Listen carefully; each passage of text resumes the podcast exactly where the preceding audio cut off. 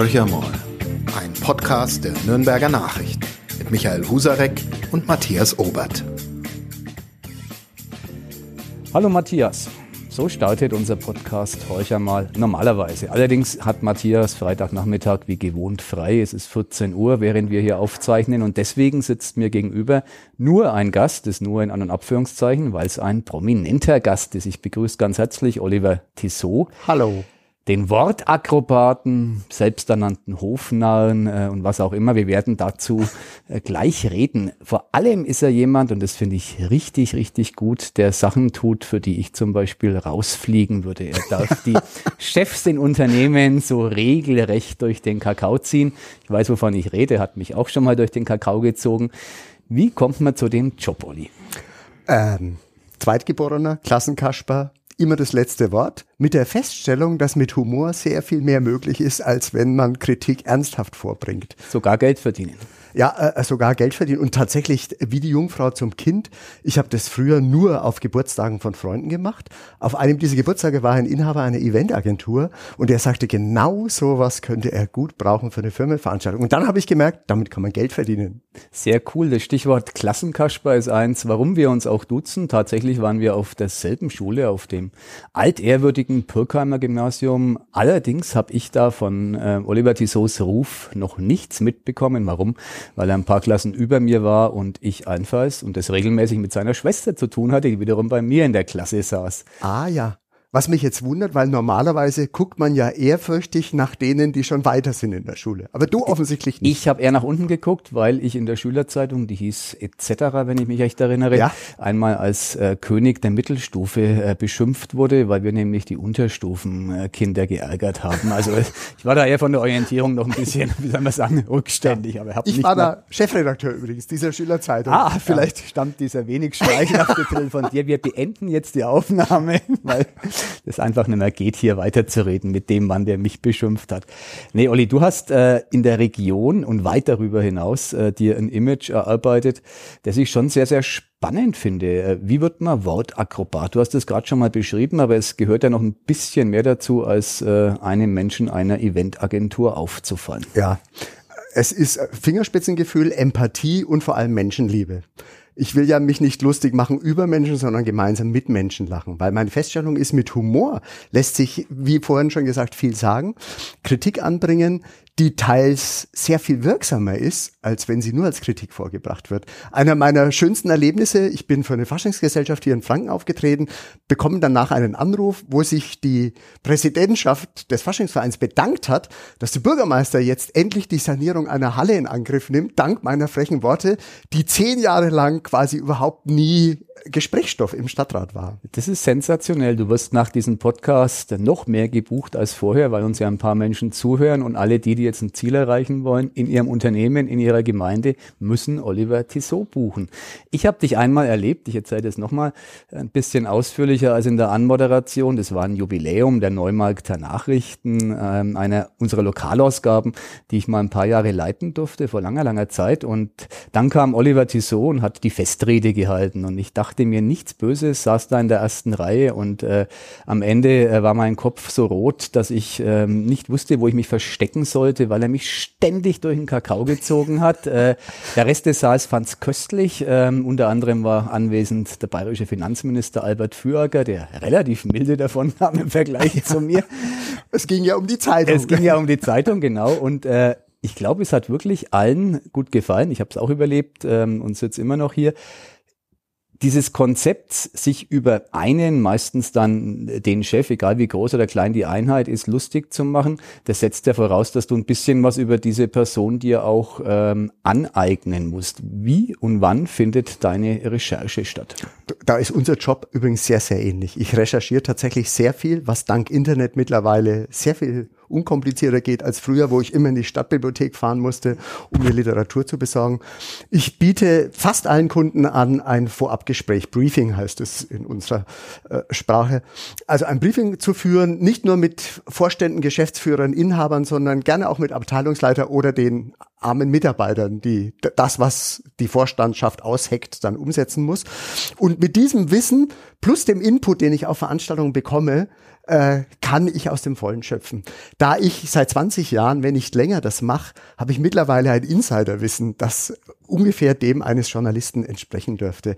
Und das Schöne ist, dass ich, wie bei der Veranstaltung in Neumarkt übrigens, ich habe mich danach ja mit Füracker unterhalten, der hat mir Sachen erzählt und mir dachte, das kommt alles wieder in meine Schublade. Beim nächsten als, Mal ist er genau, selber dann dran. Als Nährstoff für zukünftige Auftritte. Und aus diesem riesigen Sammelsurium äh, sind ja ein, ein Schatz an Anekdoten entstanden, die, wo du sicher drauf zu sprechen kommst, jetzt in einem Buch alle niederschlagen. Achtung, Werbung, der Werbeblock beginnt. Ja. Wie heißt dein Buch? Du das stellst es selber vor. Bitte. Buch, ja, das Buch heißt, warum Chefs immer recht haben und Mitarbeiter nicht mitdenken sollten.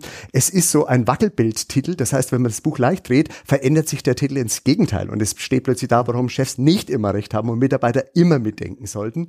Erschienen beim Econ Verlag gestern. Ich weiß nicht, wann es ausgestrahlt wird. Wir unterhalten uns jetzt so, dass es äh, wir für mich so, als gestern, gestern wäre. Heute haben wir Freitag, äh, den 29.07., Tag der Zeugnisvergabe. Auf Sendung on Air gehen wir Anfang August. Das heißt, dann schon ein paar Tage ein alt. Paar Vielleicht schon Tage. vergriffen im Buchhandel, je nachdem. Bei Amazon war es schon am ersten Tag äh, genau. tatsächlich nicht mehr lieferfähig. Und es gab ja, ich habe das äh, über das Buch tatsächlich erstmals ausführlich im Spiegel gelesen, die dich dazu interviewt haben und äh, da, da kam so ein bisschen auch raus, du hast gerade erklärt, wie du recherchierst und äh, ich habe dich selbst ein paar Mal erlebt bei verschiedenen äh, Anlässen. Einer davon war eine Moderation beim legendären Pressack-Contest auf der Konsumenta mit dem noch legendäreren Ex-Landrat Herbert Eckstein. Ja. Ein andermal in Würzburg bei der Mainpost, äh, wo du beim Abschied eines Chefredakteurs Michael Reinhardt ähm, den Abend äh, übernommen hast am Ende mit einer sehr launigen Rede und da hatte ich den Eindruck, dass etliches von dem, was du gesagt hast, tatsächlich an dem Abend erst äh, gesagt wurde. Also das ist ja auch ein,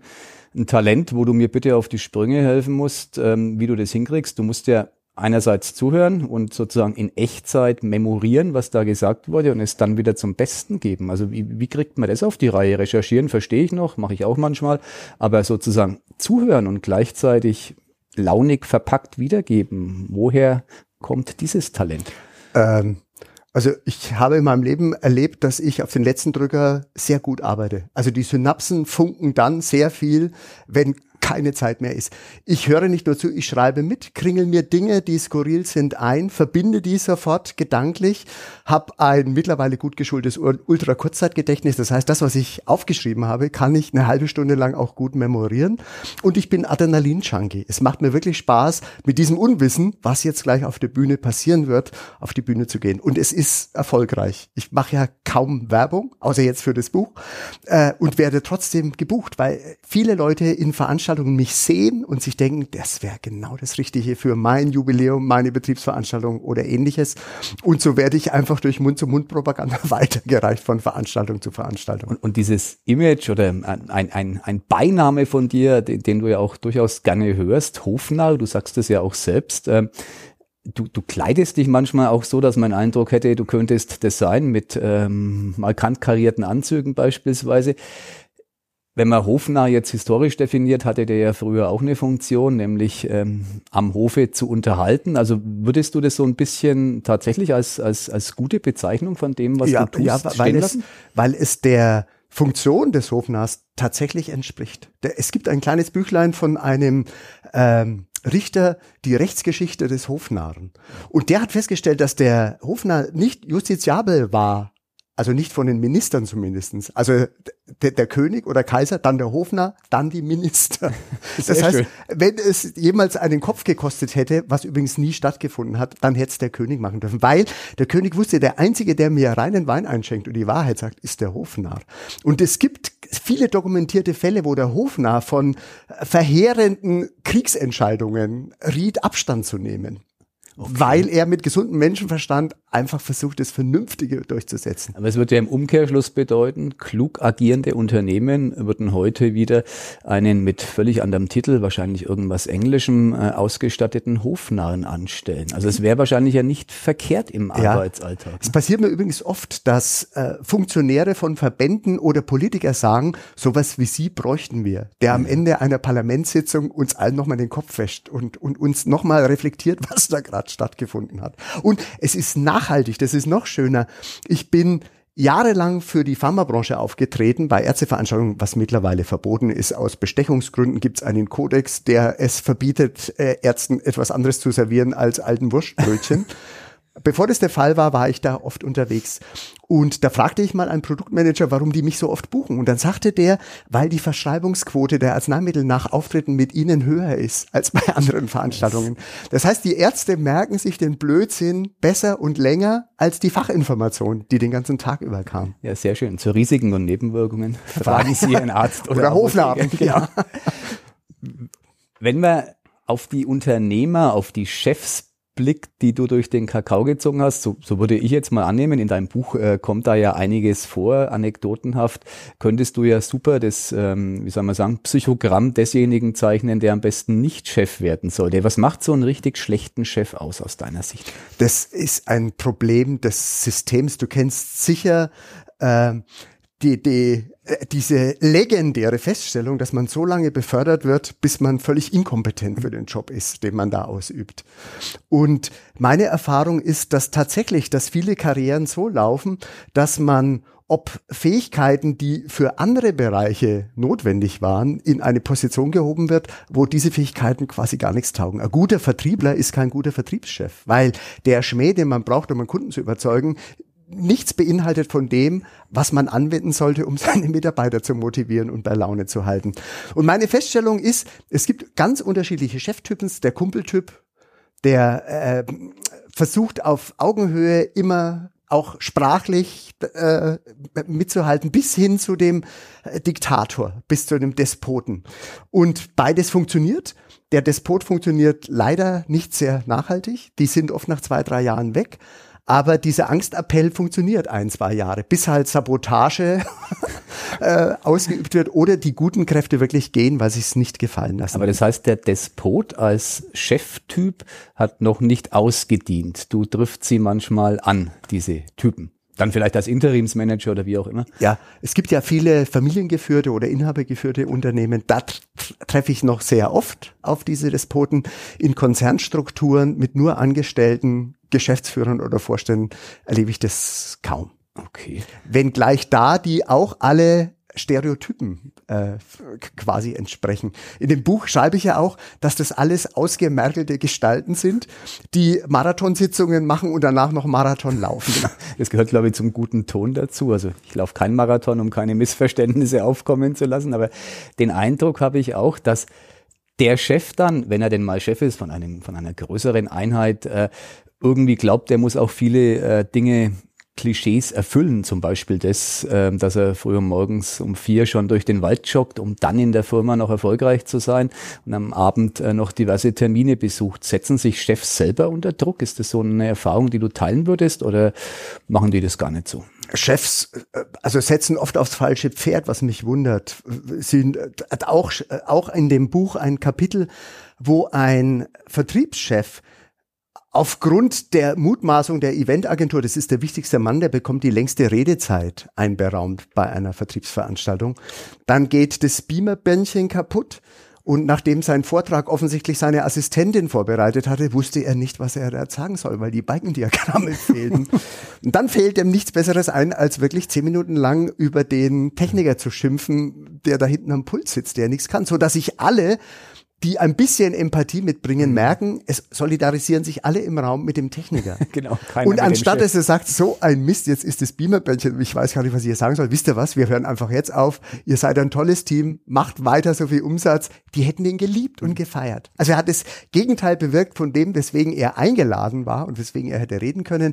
Und dass so eine spontanes Switchen wie gesagt, jetzt ist was kaputt, jetzt muss ich was anderes machen. Was ich von einer Führungskraft eigentlich erwarte, wird oft nicht erfüllt. Okay. Und man setzt eher auf Symbole. Und es sind auch ganz viele, ich sage mal mal, Chefs dabei, die wissen, dass wenn scharfer Wind weht oder es, es passen irgendwelche Hebel oder Zahnrädchen nicht, sich lieber Unternehmensberater ins Haus holen, obwohl sie wissen, was zu tun wäre, aber sie wollen sich diese Botschaften nicht selber an die Mitarbeiter überbringen, sondern sagen, wenn ich da die Analyse eines Unternehmensberaters habe, dann sieht es nicht so aus, als wäre jetzt die harte Entscheidung von mir getroffen worden, sondern die Notwendigkeiten sind ja hier quasi zahlenmäßig belegt Das würde ich auch von der Führungskraft erwarten. Um aber jetzt alle, die sagen, warum soll ich mir den Tissot ins Haus holen, der macht mich ja nur fertig.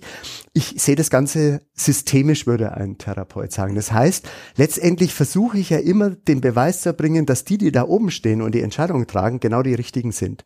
Und das der Blecken macht man ja genau bei denen, die noch systemrelevant sind. Ja, genau. Das Schlimmste im Fall Zürchheim ist, wenn ich gar nicht erwähnt werde als eingeladener Minister. Das genau. heißt, ich habe nichts zu melden und auch eigentlich nichts auf die Beine gestellt. Das ist die perfekte Überleitung. Da würde ich dich nämlich gern noch hinführen auf ein, zwei Spezialfelder ähm, des Chefseins. Die Politik, du hast es gerade angesprochen, den Fall Zürchheim. Wir, wir kennen alle diese Situation. Die sitzen im Publikum und warten erwartungsfroh, äh, dass sie durch den Kakao gezogen werden und wehe dem. Auch das hast du erwähnt ähm, einer wird nicht erwähnt, dann war der Abend äh, ein verlorener Abend für denjenigen. Jetzt äh, gibt es da ja Menschen, die geradezu drauf anlegen. Ähm, ich denke da komischerweise an Markus Söder, auch schon bevor er Ministerpräsident war, hat es irgendwie geschafft, in aller Munde zu sein. Äh, hast du schon mal das Vergnügen gehabt, auf ihn eine deiner legendären Reden zu halten? Noch viel schöner. Erstens ja, in äh, fast nach den Franken sehr oft. Aber das schönste Erlebnis war äh, der Nürnberger Trichter, mhm. äh, der äh, verliehen wird, wird im, die Laudatio hält immer der Preisträger der des Vorjahres. Ja, genau. Und das war Söder bei mir. Also Söder musste die Laudatio auf mich halten. Oh, spannend. Und das hat er sehr gut gemacht. Er ist Medienprofi, ja. egal was man von ihm denkt Absolut. und hält, aber Medienprofi ist er auf alle Fälle. Und da fragte ich ihn auch an dem Abend, warum er sich das antut, jetzt zwei Stunden hier zu hocken, wo er weiß Gott was Besseres zu tun hätte. Und, und dann sagte er, gute Presse so einen Abend, er weiß, da gibt's viele Fotos, viele Presseberichterstattung und da kommt er gut weg, das nimmt er auf jeden Fall mit. Genau. Und Söder als, als, als Typus, also er ist ja einer, der, der sehr dominant, sehr wuchtig äh, auftritt, dem man das Chefsein im Grunde schon ansieht. Wenn er in einen Raum reingeht, finde ich, äh, nicht nur ob seiner Körpergröße kann man spüren, hier kommt der Chef, ähm, das kann man ja wahrlich nicht von jedem Chef sagen. Manche wollen das auch gar nicht. Also wie würdest du ihn äh, charakterisieren? Also hat er das Chefgehen sozusagen in die Wiege gelegt bekommen oder ist das was, was dann auch bei so einer Persönlichkeit wächst im Laufe der Jahre? Ja, also bei ihm wächst. Ich habe ihn erlebt, da war er noch äh, Internetbeauftragter der CSU. Da wurde er in der eigenen Partei verlacht, weil er sagte, was soll der Krampf? Das ist in fünf Jahren spätestens wieder weg, dieses ja. Thema. Und da hat er wohl äh, gemerkt, wie schwer es ist, äh, sich diese Reputation zu erarbeiten und hat dann aber gezeigt, dass er als Medienprofi, der ja beim Bayerischen Rundfunk, glaube ich, äh, hat er auf der genau. anderen Seite gemerkt genau. hat, was funktioniert. Äh, mittlerweile würde ich sagen, wirklich äh, immer gute Bildmotive wählt, sich nicht zu so dumm ist, verkleidet ja. manchmal zu kommen, sich in Gewässer stellt oder sonst was anstellt, weil er weiß, dreispaltiges Bild, längerer Artikel macht Sinn. Also ein Profi, das, die Einschätzung teile ich vorbehaltlos. Ich kenne tatsächlich keinen bayerischen Politiker, der ihm äh, da annähernd auch nur das Wasser reichen kann. Der Mann denkt in Bildern und in Schlagzeilen und das ist eine, eine sehr, sehr gute Kombi. Ein anderer Bereich, wo ich ein bisschen einsteigen wollte mit dir, ist der des ähm, Sportchefs. Ähm, Trainer und Sportvorstände in Vereinen. Da hat man ja manchmal den Eindruck, dass die ähm, so das ähm, Wörterbuch des Chefs aus dem Jahr 1900 äh, gelesen haben. Also oft treten die ganz autoritär auf und ähm, hauen Sätze raus, die, die man sich in normalen Unternehmen, glaube ich, so nicht leisten könnte. Äh, warum ist das so? Oder teilst du diese Beobachtung? Hast du da Erfahrungen gesammelt mit, mit, mit Sportchefs im weitesten Sinne? Ja, also ich bin für viele Vereine aufgetreten. Mein Eindruck ist deinem sehr ähnlich. Es sind alles Ehrenämter. Das heißt, die gucken sich Chef sein oder Führungskraft oder Dominanz ausüben aus alten Filmen ab oder keine Ahnung. Die sind nicht auf der Höhe der Zeit, was pädagogische Beeinflussung von Menschen anbelangt, weswegen da tatsächlich skurrilerweise äh, die, diese der, der Deutsche ist eh Vereinsmeier, aber die die Obervereinsmeier sind, die strahlen das auch so aus, dass ich sage, das ist teilweise schon Realsatire. Da braucht es kaum noch einen Kabarettisten, der das toppt. Und wenn du jetzt in den in den Profisportbereich gehst, da gibt's ja auch dann ähm, die, die Sportvorstände, Oliver Kahn zum Beispiel, der Chef des FC Bayern, dem konnte man jetzt viel nachsagen, aber Empathie hätte ihm wahrscheinlich kaum jemand zugeschrieben. Jetzt ist er ohnehin äh, joblos, ohne dass man ihn allzu sehr bedauern müsste, glaube ich. Es ist so, wie es wie es ist. Was sind das für Figuren? Also sind das eher so Politiker, äh, Politikertypen oder eher Vereinsmeier? Also wie ist da deine Einschätzung? Also Oliver Kahn ist auch äh, äh Alpha-Männchen-Profi, ja. der mittlerweile als Speaker äh, durch die Welt reist. Übrigens von meiner wunderbaren Frau Johanna schon mal interviewt worden wow. ist auf der Bühne. Und äh, da strahlt er tatsächlich dieses Alpha-Gen extrem aus. Also man sieht, wie er die Eckfahne, äh, wo, wohin auch immer drischt, wie er es als ja, Profi ja. getan hat. Das heißt, er weiß, sein Image sehr gut einzuschätzen und das auch zu vermarkten. Das macht einen Profi aus. Und ich glaube, das ist, wer da nicht äh, rumeiert, sondern genau weiß, wie er auf andere wirkt und das dann auch einsetzt, der wird wohl erfolgreich sein. Und wer, wer selber ein Fähnchen im Wind ist, oder kein Profil hat und meint, sich das irgendwie aneignen oder kopieren zu müssen, das wird leicht durchschaut. Und das übrigens auch zu deinem Schmunzeln in Neumarkt und deinem roten Kopf. Ja. Ich gucke mir sehr genau die an, die ich da der Blecke und glaube schon an dem Lachen ablesen zu können, ob das jetzt versteinert und ob der betroffen ist, den ich da ja, quasi ja. auf dem Kicker habe. Und solange du noch selber lachst oder das Lachen ich so empfinde, dass du sagst, du hast auch noch Spaß oder findest es zumindest bemerkenswert, dass alle so schall lachen können ja. darüber und das deswegen duldest, solange mache ich das. Okay. Und ich würde aber sofort abbrechen oder zurückgehen mit der Schärfe meines Witz, wenn ich merke, es findet derjenige, über den es geht, nicht mehr lustig, weil dann der Humor seine Wirkung verfehlt. Das ist spannend, das, das, äh, da würde ich jetzt äh, gleich nochmal nachhaken wollen. Das heißt, du hast auch einen, einen Sensus, jetzt in dem Fall ja rein optisch, du siehst ja den Hauptbetroffenen vor dir, also du nimmst dann am Ende auch äh, sozusagen Rücksicht, wenn jetzt das einer überhaupt nicht abhaken kann. Es gibt ja Menschen, die über sich selbst gar nicht lachen können, die wirst du ja manchmal dann vor dir sitzen haben, aber dann bricht ja dein Konzept äh, in sich zusammen. Würde zusammenbrechen, aber um ehrlich zu sein, gute Vorstände, gerade diese Despoten, die schätzen das ungemein wert. Wenn die merken, der macht jetzt auf meine Kosten Witze, aber der Saal tobt, mhm. dann sagen die, dafür habe ich ihn eigentlich eingekauft. Der soll okay. die Mannschaft motivieren. Ich bin jahrelang für eine Versicherung aufgetreten, wo mich der Vertriebsvorstand immer gebeten hat, ich soll ihn nicht erwähnen. Und ich sagte, das, das sieht aus wie ein abgekartetes Spiel. Und dann wissen die Leute, da wurde was zensiert und dann ist es nicht so lustig. Also bitte habe ich ihn gebeten, ich muss über sie Witze machen. Er hat gelitten, obwohl er Despot war, was mich schon mal gewundert hat, und hat es aber dann immer zugelassen, weil er sagte, ja, Tiso, ich sehe es ja, wie wirksam es mhm. ist, wenn ich da auch mal mein Fett wegbekomme. Und das ist ja Zeugnis der Unternehmenskultur. Sehr oft wird mir auf die Schulter geklopft von Mitarbeitern, die sagen, äh, wow, dass das bei uns möglich ist. Und das stärkt die Unternehmenskultur. Und deswegen, glaube ich, werde ich gebucht, weil die Leute genau das wollen, dass die sagen, schau mal, bei uns herrscht Transparenz und oft sind die Leute verblüfft, was ich weiß. Mhm. Und wenn die sich denken, was, das hat die, die Geschäftsführung, hat den gebrieft, das heißt, die wissen all das, was uns unter den Nägeln brennt. Wir denken immer, die kriegen gar nichts mit. Und das ist der hofnahen Job. Ich, ich transportiere Informationen, die sonst komischerweise nicht fließt im Unternehmen. Und, und am Ende, du hast es gerade gesagt, wird dann im besten Fall die Unternehmenskultur gestärkt, weil die Leute sagen, in so einem Unternehmen, wo die Chefs, die Chefinnen äh, zulassen, dass über sie gelacht wird, da fühle ich mich wohl. Also das ist dann der Effekt, der am ja, Ende wahrscheinlich wenn, eintritt. Nur, ja, und das Lachen ist ja für, also wenn es nur ums Lachen ginge, dann könnte man sagen, ja, ob die Leute lachen oder nicht, äh, Arbeit soll vor allem effizient sein und es muss zum Schluss ein Ergebnis rauskommen, das vor allem die Kunden zufriedenstellt. Ich habe eine Doktorarbeit geschrieben über die Wirkung von Humor im, im Arbeitsleben und da habe ich festgestellt, das hat ja viel mehr positive Effekte. Also eine bessere Fehlerkultur. Es wird über Fehler geredet, wenn Humor äh, herrscht. Die Leute sind weniger krank, sie sind motivierter, es sind eine höhere, höhere Kreativitätsquote messbar, eine geringere Fluktuation und, und, und. Es hat so viel positive Effekte, dass dieses punktuelle Lachen bei Veranstaltungen weit über den Tag hinaus wirksam ist und letztlich mit den Erfolg eines Unternehmens, äh, sagen wir mal, fördern oder beibehalten kann. Wie wichtig ist es, dass Chefs Witze erzählen können? Nicht wichtig. Wenn das einer schon immer gemacht hat, sage ich weiter, bitte ja, machen. Aber nicht sich so krampfhaft aneignen. Ja, nicht plötzlich die Pappnase aufsetzen, ja. weil wie gesagt, Mitarbeiter sind nicht dumm. Die durchschauen sofort, was der damit im Schilde führt und dann ist es schon nicht mehr lustig.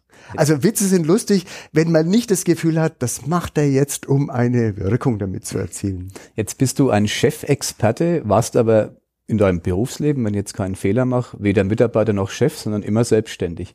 Ja. War das eine, eine, von dir eine bewusste Entscheidung, weil du in so einen Apparat nicht hineinpasst oder hat sich's einfach so ergeben? Ich habe viel Marketing gemacht. Also ich habe ja im ersten Abschnitt meines Berufslebens vor allem zugearbeitet für Agenturen und war dann oft bei bei Präsentationen bei Firmen dabei. Also habe schon einen sehr intensiven Einblick in Strukturen von Firmen und habe als Externer auch sofort gemerkt, wer was zu melden hat, wie andere quasi unterdrückt werden in ihrer Meinung.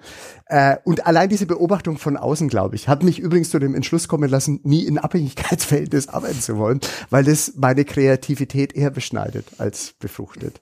Und äh, habe Psychologie und äh, Philosophie studiert und habe mich da auch vor allem auf das Thema Wirtschaftsleben gestützt. Also ich habe zumindest sehr viel Sekundärwissen neben dem, was ich erlebt habe. Und 20 Jahre für Firmen aufzutreten, glaube ich, gibt einen größeren Einblick in unterschiedliche Kulturen, als wenn man immer nur in einem Laden war. Ja, definitiv. Und wie lang Glaubst du, äh, du bist jetzt ähm, im zarten jungen Alter, aber irgendwann wirst auch du 60 werden. Ähm, Danke, ich bin 60. ich wollte es nicht selber sagen. Ähm, wie, wie, lange kann man den, den Job als Hofnarr machen? Also gibt's ein, äh, gibt's ein Verfallsdatum? Also überhaupt bei, äh, bei Humoristen, Kabarettisten, Wortakrobaten, ähm, es gibt ja diejenigen, die irgendwann sagen, ich höre jetzt auf, bevor ich nicht mehr äh, glaubwürdig bin oder die Menschen schon über mich lachen, bevor ich auf die Bühne gehe, bist du weit, weit davon entfernt und, und nicht in Gefahr. Aber ist es so, dass man in dem Job auch gucken muss, wie lang es geht? Oder sagst du, nee, das ist was, was ich auch dann als Selbstständiger mit 80 noch tun kann? Ich hoffe, dass ich mit 80 noch fähig bin, es zu tun. Und ich würde es allein aus dem Grunde tun, weil ich es für falsch finde, dass das Erfahrungswissen so wenig zählt in unserer mhm. Gesellschaft. Ich erlebe, um ehrlich zu sein, nicht, nicht mit Freude, dass Vorstände immer jünger werden. Als ich vor 20 Jahren anfing, war man als Vorstandsvorsitzender um die 60. Ja. Jetzt sind die um die 40. Das heißt, ab 50 hängen die an Golfplätzen rum ja, genau. oder sind Berater.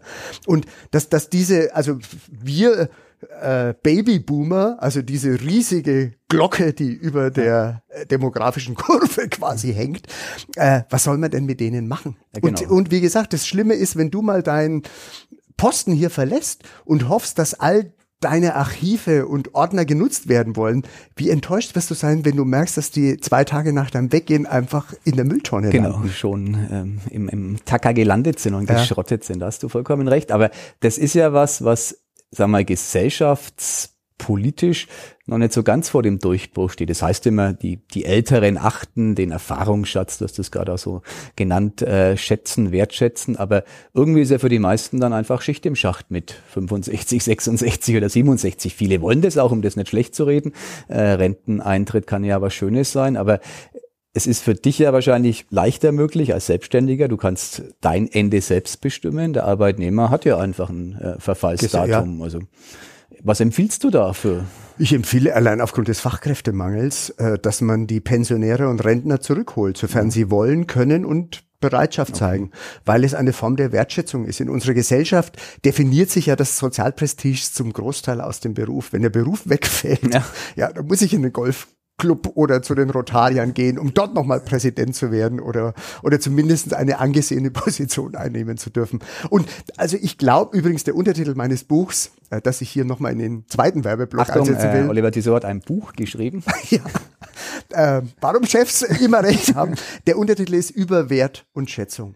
Und letztendlich geht's in fast allen Kapiteln genau über die mangelnde Wertschätzung, die im Arbeitsleben passiert. Also, dass das Schulterklopfen ausbleibt und dass die, das Anerkennen von einer Leistung kaum noch stattfindet, dass das Erbringen einer Leistung als selbstverständlich erachtet wird und dass viele Controller nur feststellen, wann, äh, wann es quasi unterschritten wird, nicht wann man das Pensum erreicht. Und äh, wenn ich das den äh, Hörern mal mitteilen darf, allein, dass wir unseren Termin dreimal verschoben haben, weil du ständig quasi als Feuerwehrmann äh, der Zeitung in andere Termine Termine gebucht ja. wirst, zeigt mir, wie, äh, sagen wir mal, wie hochrangige Positionen eigentlich immer davon ausgehen, dass der Amtsträger bereit ist, noch mehr zu tun, als eigentlich möglich ist. Ja, und sich verschieben zu lassen. Da hast du, hast du recht. Da denke ich jetzt mal nicht länger drüber nach, ähm, sondern frage dich nach der Art, nach einer guten Art, richtig zu loben. Das hast du ja vollkommen zu Recht äh, angesprochen. Die Wertschätzung ist was, was äh, vielen Mitarbeitenden fehlt. Ähm, ich ich glaube, das ist ein Befund, den würden alle unterschreiben.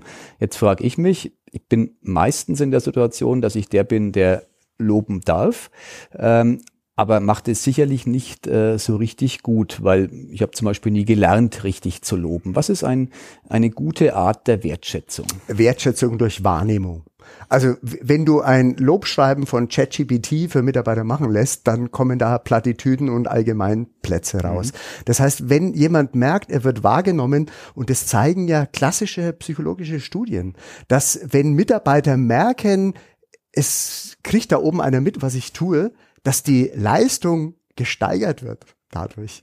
Und deswegen ist meine Empfehlung, äh, hol dir Informationen ein über den Mitarbeitern. Im besten Falle frage ihn irgendwann, was er macht und was die Kinder mhm. machen. Äh, Mitarbeiter sind sowas von beglückt, wenn man sie fragt, ob die Kinder ihr Abi geschafft haben, weil er denkt, woher weißt du, dass mein Kinder mhm. jetzt und du hast nur mitgezählt, in welcher Klasse er ist und wie lange es dann noch dauert. Also das sind alles winzige Teile, die dazu beitragen, dass man Menschen beglücken kann. Nur dadurch, dass sie sagen, wow, der hat mitbekommen, was ich mal erzählt habe, er hat sich's gemerkt und es scheint relevant zu sein. Und diese Art des Lobens ist auch für den Franken möglich.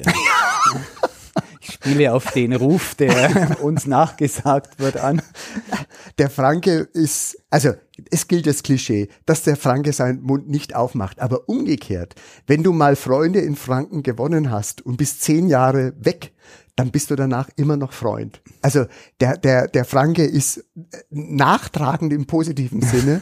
Das heißt, du bist einfach, ich mache übrigens seit Jahren eine Weihnachtsfeier, da sind Leute eingeladen, die ich tatsächlich das ganze Jahr über nicht sehe. Mhm. Und ich würde sagen, das sind gute Freunde, weil man einfach anknüpfen kann an das Gespräch von vor genau 365 Tagen. Also da ist der Franke sehr liebenswert. Und, und wie gesagt, er nimmt wahr. Und da, dadurch, dass der Franke viel wahrnimmt, statt dauernd zu plaudern, ist er äh, stark unterschätzt, glaube ich. Der Franke, der Erfinder der Nachhaltigkeit, also wenn man das übersetzen darf. Und du hast ja die Gelegenheit, in vielen Regionen unterwegs zu sein. Du kennst auch außerhalb Frankens äh, die Menschen, den Menschenschlag in der jeweiligen Region. Wenn es ihn denn gibt, ist es so, dass man als Mensch, der vom, vom Lachen der anderen auch lebt und auch deswegen bezahlt wird, auf die anderen eingehen muss? Sprich, ähm, hast du in Thüringen ein anderes Konzept als in Hamburg oder dann eben in Nürnberg? Ja, also ich bin nach der Wende sehr viel in den neuen Bundesländern aufgetreten und merkte, dass das sehr gut funktioniert, wenn ich mich selber über die besser Wessis und mich als Teil davon lustig macht. Dasselbe gilt in der Schweiz. Mhm. Die Schweizer sind sehr angepisst davon, dass wir immer meinen, wir sind die größeren, besseren, schöneren. Sich darüber lustig zu machen, erfreut den Schweizer. Und dann, dann nehmen sie einen sofort als einen von sich wahr. Und ich hatte das große Glück, eine Roadshow begleiten zu dürfen mit einem fast identischen Ablauf eines Programms in allen Regionen Deutschlands. Und okay. da ist es tatsächlich feststellbar, dass der Rheinländer wirklich anders ist mhm. als der Mecklenburg-Vorpommerer oder der Baden-Württemberger. Allein was, wann fangen die Leute an zu tanzen? Wann gehen sie mhm. ans Buffet? Wie groß ist der Schalldruck an den äh, Tischen beim Lachen? Da würde ich sagen, das lässt sich wirklich zuordnen zu den Regionen oder den verschiedenen Mentalitäten würde ich so unterschreiben. Ich hatte einmal das Vergnügen als Student im Rheinland äh, Fasching, wie der Franke sagt, oder Karneval, wie es dort heißt, zu feiern. Und das war sensationell. Ich bin einer der größten Faschingsmuffel unter diesem Erdball und dort war ich ein Aktivist, würde ich rückblickend sagen. Also innerhalb von wenigen Kölsch war ich sozusagen mitten dabei, also weil die mich angesteckt haben mit ja. ihrem auf, ja. auf ganz auf kurze ähm, Zeit hin unheimlich fröhlich zu sein. Ja, das. und das ist übrigens das Schöne beim Lachen, dass dieses gemeinsame Lachen tatsächlich ansteckend ist. Und ich glaube, das ist die Wirksamkeit selbst in, in Gruppen. Ich wurde beispielsweise eingeladen von der Geschäftsführung, die zu mir sagten, wir unterhalten uns mit dem Betriebsrat nur noch über Anwälte. So kann es ja wohl nicht weitergehen. Mhm. Und sagten, Tissot, wir laden dich zum Vorabend eines Versuchs ein, wo wir wieder zusammenkommen. Der Black uns und den Betriebsrat und dann schauen wir mal, wie es weitergeht. Und dann wurde ich gut gebrieft und an dem Abend merkte ich, dass der Betriebsrat erst einmal, sagen wir mal, sehr verhalten mit verschränkten Armen dann mhm. äh, guckte, was da passiert. Und ich merkte, die können nach drei Sätzen nicht mehr ihre Haltung bewahren mhm. und mussten lachen. Und allein dieses Erlebnis, dass sie gemeinsam mit ihren Feinden plötzlich gelacht haben, führte dazu, dass am nächsten Tag die Beziehungsebene wieder gekittet war. Und dann ruft mich die Geschäftsführung an und sagt, so vielen Dank. Wir konnten endlich wieder mal über diese Sachthemen reden. Und der, der Überdruck war raus. Also genau das, was Humor erzielen soll, als Überdruckventil funkt, äh, zu funktionieren, hat da wunderbar geklappt. Oliver Tissot, der Mann, der Anwälte arbeitslos macht. äh, auch dafür kann man ihn buchen, was sich dann am Ende ja wieder rechnet. Er hat horrend hohe Tagessätze, äh, wie ich vermuten darf. Ähm, und, aber es lohnt sich am Ende. Du hast äh, drei Kinder. Ähm, ja die lachen sich über dich tot, äh, du lachst dich über die krank oder Humor spielt bei euch in der Familie jetzt gar nicht die Rolle, die man jetzt von außen äh, dem beimessen würde. Ich würde jetzt denken, äh, du musst es zu Hause auch krachen lassen. Ich lasse es krachen. Es ist sozusagen die Resterampe. Also alles, was, also man muss dauernd karlauern, wie ein Jazzmusiker ständig Etüden üben muss, um improvisieren zu können. Also damit genau das funktioniert, ich auf der Bühne aus dem Stegreif voll feuern kann, brauche ich ein Riesenrepertoire an Wortspielmöglichkeiten. Drum geht's bei uns zu Hause sehr lustig zu. Was mich freut, ist, dass alle drei Kinder das geerbt haben. Die blödeln und karlauern mittlerweile auf sehr hohem Niveau mit. Äh, und, und das Schöne, das Schöne ist, dass ich durch diese Art konfuzianisch meine Kinder erziehen konnte. Das heißt, die haben bei ernsten Fragen ernste Antworten bekommen, aber bei Fragen, wo ich wusste, das können sie selber klären und lösen, haben sie meistens Antworten bekommen, mit denen nichts anzufangen war. Also die wertschätzend, aber lustig waren. Dadurch sind die sehr selbstständig geworden mhm. und haben in der Pubertät sich wenig gegen mich aufgelehnt, sondern im Gegenteil haben mich immer als den Mentor, Fürsprecher und Beschützer gesehen, was wunderbar ist. Das ist spannend, weil ähm, ich bin ja als mannigfacher Vater jetzt vor der fünften Pubertät, ähm, die ich durchlebe. Und diesmal mache ich es anders. Ich weiß jetzt wie. Danke, Olli, für den Tipp. Wie hat's denn deine Frau mit dir ausgehalten? Also, also die Ohrenschützer oder? Äh, ich bin mit einer jetzt zweiten Frau verheiratet und das funktioniert wunderbar. Also da ist wirklich, ich würde sagen, das äh, gemeinsame Grinsen dominiert den gesamten mhm. Tag. Sie macht was sehr ähnliches. Sie moderiert Veranstaltungen, mhm. arbeitet im Marketing. Das heißt, wir spielen uns wirklich die Bälle gegenseitig zu, sind manchmal auch gemeinsam bei Veranstaltungen gebucht. Sie als Moderatorin, ich als der ah, okay. Hofnarr. Und deswegen funktioniert es wunderbar. Und falls der Humor mal ausgeht, hast du, glaube ich, auch in unmittelbarer Nähe einen Witzautomaten. Ist das ja, korrekt? Ich habe, nur weil mir ein Blitzableiter meinem denkmalgeschützten Haus ein Dorn im Auge war, mir dachte, das muss ich irgendwie kaschieren, verschönern und habe vor genau fünf Jahren einen Witzeautomaten aufgehängt. Das heißt ein umgebauter Kaugummiautomat, mhm. der mit Witzen gefüllt ist was ich, da das Ende Juli eröffnet worden ist, habe ich das der Presse zugespielt. DPA hat das aufgenommen und weil saure Gurkenzeit ah. ist, die Parlamentsferien führen dazu, dass Zeitungen alles veröffentlichen, was irgendwie ist, hat das bundesweit Presseecho erfahren. Was übrigens dazu führte, dass ich vor wenigen Tagen einen Witzewanderweg einweihen durfte, der auch auf meinem Mist gewachsen ist, der ähnlich im Ju Ende Juli eingeweiht worden ist, weil wir wussten, da werden, werden die Medien drüber berichten. Auch das hat wieder wunderbar geklappt. Oliver Tissot könnte bayerischer Ministerpräsident werden, weil er Medienprofi genauso wie Markus Söder ist. Da hast du schon mal eine, ja. eine gute Anlage. Das, ich werde tatsächlich, nachdem man über mich teilweise mittlerweile öfters liest, werde ich gefragt, wie, vor allem von Künstlerkollegen. Und dann versuche ich denen das kleine Einmaleins der PR-Arbeit beizubringen. Das antizyklische Verhalten, du ja. hast das gerade schon mal genannt. Genau äh, Rücksicht nehmen auf Sommerlochphänomene, ja. immer gut. Deswegen sitzen wir auch hier, liebe Hörerinnen und Hörer, weil uns einfach der Stoff ausgeht. Wir haben ja sonst grundseriöse Politiker hier sitzen und äh, konnte jetzt keiner, weil die alle in die Ferien gehen. Deswegen in diesem Podcast Oliver Tissot. Zum Ende, zum Fastende, ähm, würde ich dich bitten, einen Witz zu erzählen, den noch keiner kennt äh, das Phänomen an Witzen ist, die kennen alle. Ich habe sowohl den Witzeautomaten als auch den Witzewanderweg bestückt mit Witzen, die es schon gibt, weil ich mich nicht in die Nesseln setzen will. Und äh, bevor ich jetzt den Witz erzähle, ähm, bei dem Witzewanderweg ist es so, dass wir die lokalen Größen, also Funktionäre von Vereinen, den Bürgermeister, den Pfarrer, den Feuerwehrhauptmann, den äh, Vereinspräsidenten gebeten haben, Witze zu erzählen. Und Witze war, war der, der einzige, sagen wir mal, mögliche Kontaktknüpfungspunkt, wo die sagten, da mach mal mit, weil eben Witze harmlos sind. Wenn ich sie gebeten habe, würdest du bitte ein Sketch von mir vielleicht, da, da hätten die gesagt, nee. Also erstens, äh, Tissot-Sachen machen wir gleich gar nicht, weil die verstehen wir selber nicht. Oder, äh, wie gesagt, Befindlichkeitsstörungen. Und Witze sind ein Schmiermittel, das funktioniert überall. Und es sind ja oft Flachwitze und Karlauer und einfach nur Blödsinn. Äh, wie zum Beispiel folgender, natürlich bin ich gegen Rasen auf der Autobahn. Wer soll denn das alles mähen? Und das funktioniert genauso. Deswegen lachst du. Zweiter Sinnbereich, der sich am Anfang nicht erschließt und dann macht's diesen Aha-Effekt kleiner pädagogischer Schwenk. Warum lacht man? Weil man sich über seine eigene Intelligenz freut, es kapiert zu haben. Darum lacht man auch, wenn man es nicht verstanden ich hat. Ich wollte gerade sagen, dann, äh, ich, ich, ehrlich gesagt, ich lache manchmal auch, wenn ich mir denke, Ich habe es nicht kapiert, aber fanden alle lustig, lache ich auch mal mit. mit ja, also sonst sieht so aus, als hättest du es nicht kapiert. Äh, genau. ja. Jetzt wird es zum Ende ernst. Äh, ein Phänomen dieses Podcasts ist, dass das Gegenüber am Ende Auskunft über ein todernstes Thema geben muss. Die Zukunft des ersten FC Nürnberg. Ähm, wie hältst du, jetzt muss Oliver so lachen, wie, wie hältst du es mit diesem Verein und was traust du ihm noch zu?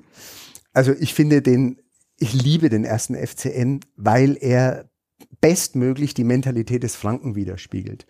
Da wir immer lästern und mosern, kann es nichts Besseres für uns geben als einen Verein, der immer um den Abstieg kämpfen muss, der sich immer am unteren Tabellenende bewegt, weil er dann unser Mitleid und auch unsere Sympathie erntet. Und ähm, die, die, also für mich als Kabarettist ist es sehr ergiebig. Die Vereinsstrukturen, die Funktionäre, das ganze Umfeld ist einfach so, dass ich sage, das ist so liebenswert, das ist so atypisch für die Liga. Ja. Und deswegen finde ich, passt der wunderbar. Du bist zufrieden quasi in, ich bin sehr mit den Niederungen der zweiten Aus Liga. Kabarettistischen Gründen kann ich mir nichts Besseres wünschen.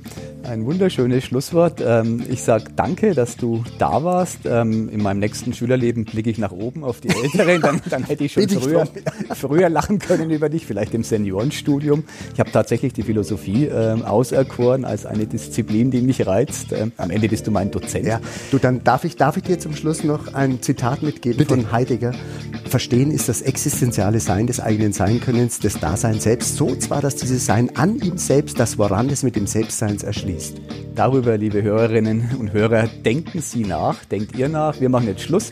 Ich sage danke, Oliver Tissot. Gerne. Ich kann da nicht drüber nachdenken, das ist mir zu komplex. Aber äh, ich habe ja noch ein paar Jährchen vor mir. Danke und bis bald. Tschüss, danke. Mehr bei uns im Netz auf nordbayern.de